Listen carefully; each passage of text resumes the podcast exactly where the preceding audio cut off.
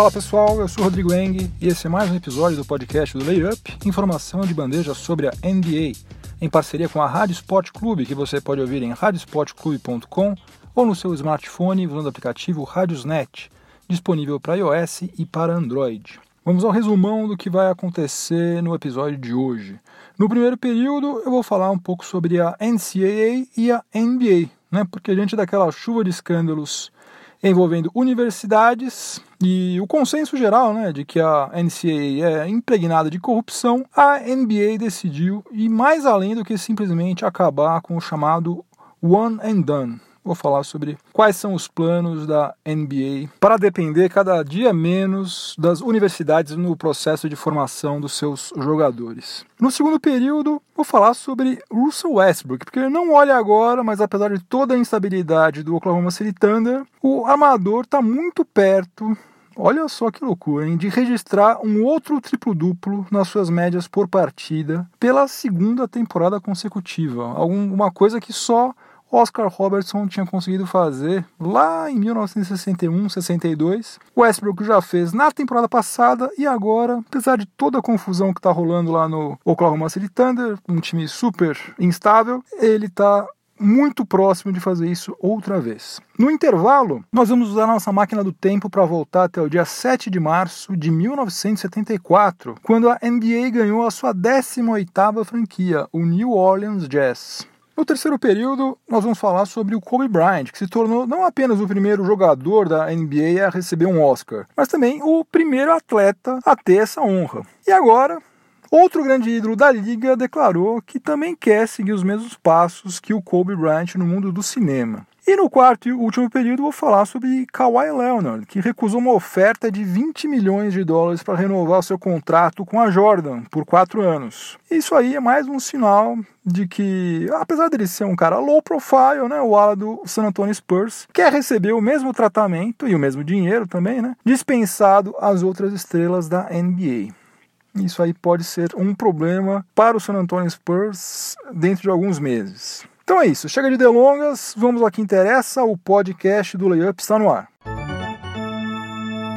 Desde setembro do ano passado, que o FBI está investigando as principais instituições de ensino que mantêm times de basquete disputando a NCAA. E desde então, muitas cabeças importantes já rolaram por lá. Né? Por exemplo, o, o técnico Rick Pitino, que é uma instituição lá do basquete universitário, e o ex-jogador Chuck Person, né? que fez muito sucesso nos anos 90 lá jogando no Indiana Pacers. Como vocês sabem, quem joga em universidade americana é, deve ser amador, né? ou seja, não pode ser remunerado. Mas diversas instituições de ensino pagavam para atrair bons jogadores. E, além disso, empresas de material esportivo, em especial a Adidas, foram flagradas pagando para que jogadores universitários se comprometessem a assinar contratos de patrocínio quando se tornassem profissionais todo mundo estava cansado de saber que isso aí acontecia lá há décadas, né? Mas nunca ninguém tinha se disposto a investigar o que acontecia lá na NCAA. E daí, quando eles começaram a, a fuçar isso aí, não pararam de encontrar sujeira atrás de sujeira, né? Um ambiente realmente podre.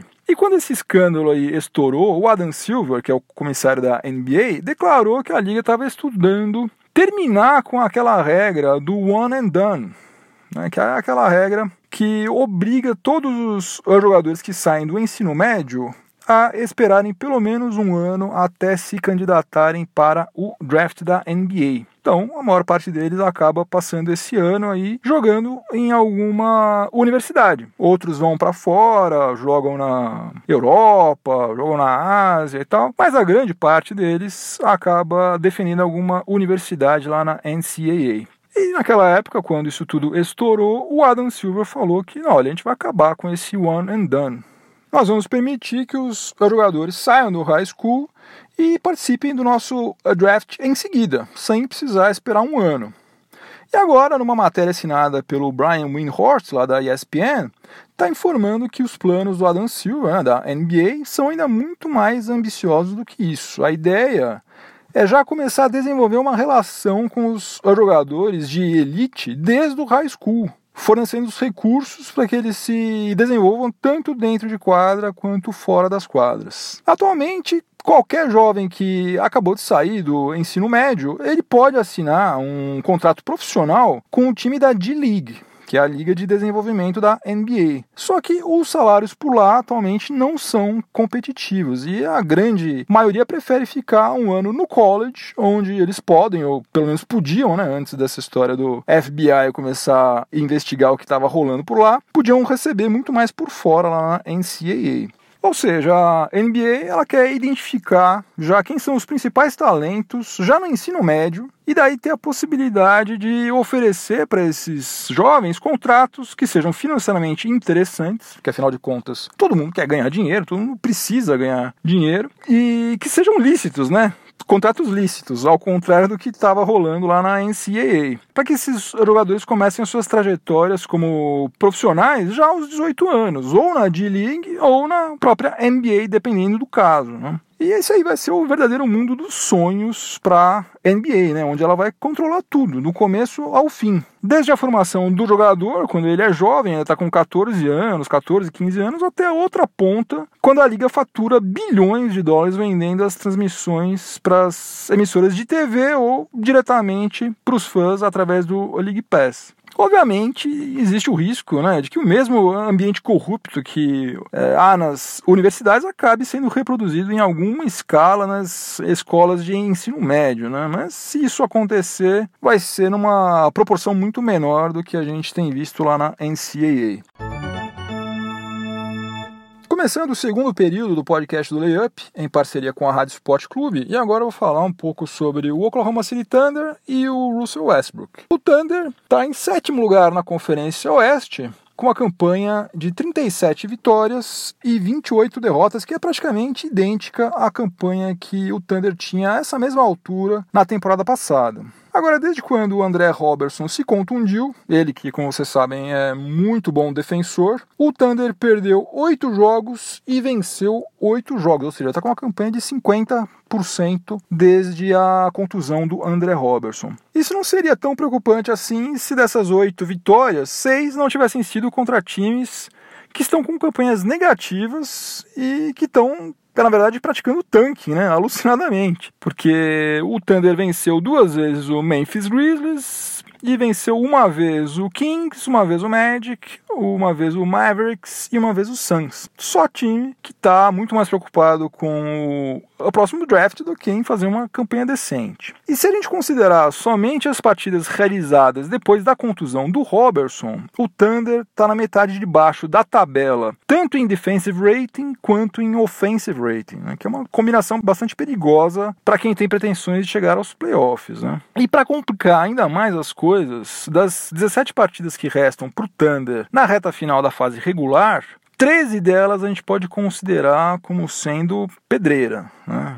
Algumas um pouco mais, outras um pouco menos, mas nenhuma delas vai ser fácil. O Thunder joga duas vezes contra o Houston Rockets, joga duas vezes contra o San Antonio Spurs e duas vezes contra o Miami Heat. E joga uma vez contra Clippers, Raptors, Celtics, Blazers, Nuggets, Pelicans e Warriors. Não vai ser fácil não, hein, gente? Não vai ser fácil. Realmente, o Billy Donovan vai ter que dar nó em pingo d'água aí para fazer esse time render. Agora, apesar desse clima de incerteza né, e dos altos e baixos que vem marcando a campanha do Thunder, o MVP da temporada passada está, por incrível que pareça, muito próximo de registrar um triplo-duplo nas médias por partida outra vez, exatamente como ele fez em 2016 e 2017. Hoje, o Russell Westbrook tem médias de 25,3 pontos, 9,7 rebotes e lidera a NBA com 10,2 assistências por partida. Ou seja, faltam apenas 3 décimos nos rebotes para um outro triplo-duplo, algo que o Oscar Robertson fez lá em 1961-62 e que o Westbrook reproduziu 55 anos depois. O problema é que, pelo menos por enquanto, há uma outra coincidência entre o Robertson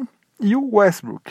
Porque enquanto o lendário armador foi estrela lá do Cincinnati Royals, né, o atual Sacramento Kings, a sua equipe não ganhou absolutamente nada. Né? O Oscar Robertson só chegou ao tão sonhado título praticamente no final da carreira, em 1971, jogando na sombra do Karim Abdul-Jabbar, que na época ainda se chamava Liu Alcindo. Ele era disparado a principal estrela daquele Milwaukee Bucks. A grande dúvida em relação ao Westbrook é se algum dia ele vai conseguir conciliar esse estilo de jogo que ele tem, né, extremamente centralizador, né, um cara que faz absolutamente tudo em quadra, com um título da NBA. Né, porque, inegavelmente, é muito bacana o cara fazer um monte de triplos duplos, ser MVP e tal, mas o que ele quer, no final das contas, e ele não nega isso, não esconde isso, é que ele quer ser campeão. Né? Obviamente, um cara de elite, né, desse nível que ele, que ele tem, obviamente ele não está lá para brincadeira, ele quer ser campeão. Eu, particularmente, eu acho que essas coisas não são compatíveis. Eu acho que esse, esse estilo de jogo centralizado que ele tem não é compatível com a dinâmica de um time campeão. Eu acho que o que vai acontecer é o seguinte: ele é assim, ele tem essa programação, vamos dizer assim, ele é um cara extremamente intenso, ele sabe jogar assim. Então esquece, não tem nenhum técnico que vai conseguir fazer ele alterar o jogo dele. Ele é assim, a gente vai ficar vendo ainda mais durante alguns anos ele produzir esse volume de jogo absurdo, triplo duplo atrás de triplo duplo, um negócio incrível. Mas eu, eu acho que o Thunder, é, com ele atuando dessa maneira, o Thunder não vai conseguir ir longe nos playoffs. O que eu acho que tem uma boa chance de acontecer, por outro lado, é na medida em que ele for ficando um pouco mais velho, ele naturalmente vai ter que reduzir o ritmo dele. E daí, eventualmente, jogando ao lado de outros jogadores mais jovens que ele, talentosos também, mais ou menos como aconteceu com o próprio Oscar Robertson. Daí eu acho que ele tem todas as condições de ser campeão. Mas a curto e médio prazo, eu acho bem complicado, principalmente porque nós temos outros times atualmente na liga muito fortes, né? especialmente Houston Rockets e Golden State Warriors.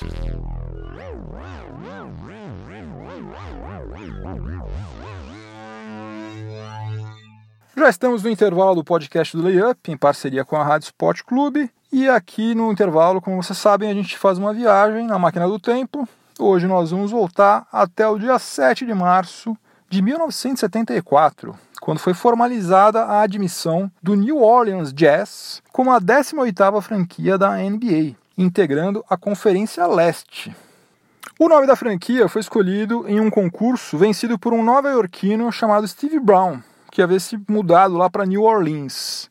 Os proprietários da franquia gostaram desse nome Jazz por duas razões bem simples. Uma delas, meio óbvia, que é o fato de que New Orleans é a capital mundial do jazz, né, do gênero musical jazz. O que por si só já bastaria para justificar o nome. Mas também houve uma outra razão bastante interessante: é que uma das definições do termo jazz é improvisação coletiva, o que representa bem o que acontece num jogo de basquete. Né? Tá todo mundo ali junto, improvisando, né? de acordo com as situações que se apresentam em quadra, cada um faz o que julga mais interessante. Bom, é, o grande ídolo do New Orleans Jazz nas suas primeiras temporadas foi o Pete Maravich, que jogava praticamente sozinho por lá, já que o time não tinha nenhum outro jogador mais qualificado no seu elenco.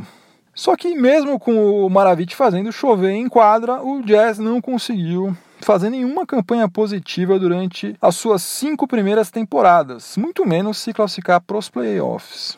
Daí o mau desempenho dentro das quadras acabou refletindo nas finanças da franquia que também era afetada pela elevada alíquota de um imposto cobrado sobre atividades de entretenimento, a Amusement Tax, que na época era de 11%. Imagina só, você pagar 11% de imposto. Daí, por conta disso, em 1979, os proprietários da franquia decidiram transferi-la lá para Salt Lake City, né, que é a capital e a cidade mais populosa do estado de Utah que já tinha sido sede do Utah Stars, a franquia da ABA, que já era extinta naquela época. Apesar de Salt Lake City não ter nada a ver com jazz, o nome foi mantido e desde a temporada 1979-80 a franquia passou a integrar a Conferência Oeste. E em Utah, o Jazz teve muito mais sucesso, né? Disputou 20 edições consecutivas dos playoffs entre 84 e 2003, muito graças à dupla John Stockton e Karl Malone, né? os reis do pick and roll. E também é, duas finais da NBA, né? ambas com vitória do Chicago Bulls né, em 97 e em 98. Aliás, o Jazz é uma das cinco únicas franquias em atividade na NBA que já disputaram as finais da liga, mas nunca foram campeãs. As outras são o Phoenix Suns, o Indiana Pacers, o Brooklyn Nets e o Orlando Magic. Então, no dia 7 de março de 1974, há praticamente 44 anos, nascia o New Orleans Jazz, que desde 1979 se chama Utah Jazz.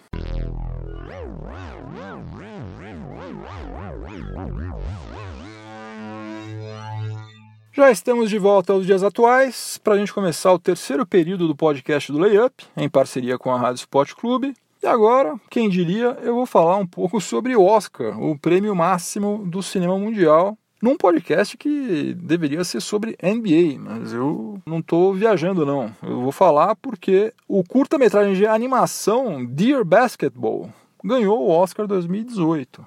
É, essa animação ela tinha a trilha sonora de John Williams, que é simplesmente o compositor das trilhas sonoras mais famosas de todos os tempos, né? Do Star Wars, Indiana Jones, Jaws, né? Tubarão. E quem mais? Teve desenhos do Glenn Kane, cara que já trabalhou em diversos filmes da Disney, né? Como Aladdin, A Bela e a Fera, Pocahontas. E teve a narração de Kobe Bryant porque Dear Basketball nada mais é do que aquela carta que foi escrita por Kobe Bryant quando ele anunciou a sua aposentadoria em 2015.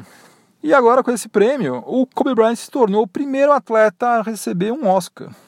Ou seja, além dele vencer o campeonato de enterradas em 97, Além dele ser 18 vezes All-Star, 5 vezes campeão da NBA, MVP da temporada 2007-2008, MVP das finais de 2009 e 2010, e certamente já ter lugar mais do que garantido no Hall da Fama, o Kobe Bryant agora também tem um Oscar na sua sala de troféus. E isso aí bastou para despertar o interesse de uma outra estrela da NBA, porque logo depois da premiação, no dia seguinte, LeBron James declarou em uma entrevista à imprensa que ele nunca havia pensado em ganhar um Oscar, mas que depois do Kobe Bryant ter vencido um, ele, LeBron, é, que já está no ramo do cinema, é, também passou a ter essa pretensão de um dia ser indicado ao Oscar.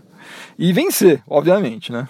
Eu li uma matéria sobre isso, né, falando sobre essa entrevista dele, e daí achei que ele estivesse brincando, mas daí eu fui atrás do vídeo da entrevista e realmente ele falou isso com a maior seriedade do mundo. Ele realmente ficou com vontade, de verdade, de também ganhar um Oscar. Agora, se você assistiu aquele filme Trainwreck, né, que ele atua, faz uma ponta, né? Aqui se chama Descompensada o filme você vai convir comigo que vai ser meio difícil ele ganhar um Oscar, né? Como ator, pelo menos, eu acho bem difícil. Eu acho que a única chance que ele tem é copiar exatamente o que o Kobe fez, né? Teria que ser uma animação na qual ele é um narrador e daí tem outras pessoas talentosíssimas envolvidas, né? Porque se dependesse somente da narração do Kobe Bryant, certamente esse curto aí não teria ganhado nada, né? Ele estava é, respaldado aí por dois caras de altíssimo nível. Então eu só vejo LeBron James com alguma chance de também ganhar um Oscar numa situação parecida com essa. Agora, essa pretensão do LeBron James de um dia querer ganhar também um Oscar, por mais improvável que seja, pode ser relevante aqui para o nosso mundo da NBA. E pode ser uma boa notícia para o Lakers ou mesmo para o Clippers, porque se ele de fato está sonhando alto com a sua carreira de ator, jogar numa franquia localizada perto de Hollywood realmente pode ser algo importante para ele. E daí, nesse caso, como ele pode se tornar um free agent agora no mês de julho, quem sabe isso pese na hora dele decidir para onde ele vai. Então, mais um ingrediente aí para a gente é, especular sobre o futuro de LeBron James. No quarto e último período do podcast do Layup, em parceria com a Rádio Sport Clube, eu vou falar sobre o Kawhi Leonard. Mas dessa vez não vou falar sobre a saúde dele, até porque ele ainda não voltou a jogar, né? Falaram que ele iria voltar meados de março, mas ainda está apenas treinando. Vou falar sobre grana, bufunfa. Segundo foi informado numa matéria assinada em conjunto pelo Michael Wright e pela Ramona Shelburne, ambos são jornalistas lá da ESPN, o Kawhi Leonard recusou uma oferta no valor de 20 milhões de dólares para renovar o seu contrato com a Jordan por quatro anos. Essa oferta aí representa um aumento de 10 vezes em relação ao que o ala do San Antonio Spurs vinha recebendo anualmente da Jordan, que é uma subsidiária da Nike. O contrato que foi oferecido para ele também não incluía o lançamento de um tênis com a sua assinatura, o que geralmente representa um bônus de 5% no valor que é pago ao jogador. Por ele ter ficado em terceiro lugar na votação para MVP em 2017 e em segundo lugar em 2016, o Kawhi entende que ele deveria ser mais valorizado. Russell Westbrook, que foi o MVP no ano passado, assinou uma extensão contratual com a Jordan em setembro do ano passado pelo prazo de 10 anos. O valor não foi revelado, mas sabe-se que o Westbrook é o dono do maior contrato da Jordan e que lá ninguém recebe mais do que 10 milhões de dólares por ano. Então, dá para a gente presumir que o Westbrook ganha em torno de 100 milhões de dólares, né? 10 milhões de dólares por ano, vezes 10, tem um contratinho de 100 milhões de dólares com a Jordan. Apesar de fazer esse tipo low profile, né, um cara discreto pra caramba, que não gosta de aparecer, bem diferente de jogadores como o James Harden e o Kyrie Irving, que até vai estrelar um filme né, em 2018, o Kawhi também quer a sua parcela da grana que circula na NBA. E mesmo tendo disputado só nove partidas em 2017 e 2018. E ninguém sabe ao certo para que lado a, a carreira dele vai, né? Porque a gente não sabe, na verdade, até que ponto que essa contusão que ele tem vai comprometer o rendimento dele. Mas ele não está muito preocupado com isso, não. Ele quer dinheiro na conta. Uma coisa certa, né? Pelas regras da NBA, o Kawhi pode assinar uma extensão contratual com o Spurs no valor de até 219 milhões em cinco temporadas, agora na próxima free agency. E se ele não conseguir isso, alguma coisa muito parecida com isso, lá no San Antonio Spurs, é possível que a gente tenha problemas por lá, hein? É possível que ele crie um caso lá, porque pelo visto ele não está mais tão passivo quanto ele estava antes, né? Já criou caso com essa história dessa contusão dele, ele e a direção do San Antonio Spurs não estavam se entendendo sobre quando que ele iria voltar, se iria voltar, se não ia voltar. Agora com a Jordan também recusou o contrato, né? Deu um truco. Então é bem provável que se ele não conseguir o que ele quer na próxima free agency, essa extensão contratual de mais de 200 milhões de dólares aí, é possível que a gente tenha alguma algum tumulto, digamos assim, na próxima free agency com o Kawhi Leonard. Vamos ficar de olho nisso. Fim de jogo, acabou mais um episódio do podcast do Layup. Se você estiver ouvindo na Rádio Esporte Clube, continue sintonizado por aí que vem mais informação esportiva de qualidade na sequência. Se você estiver ouvindo em alguma plataforma de podcast, aproveite para avaliar positivamente o podcast do Layup. Boa semana para todo mundo, juízo e até a próxima. Tchau, tchau.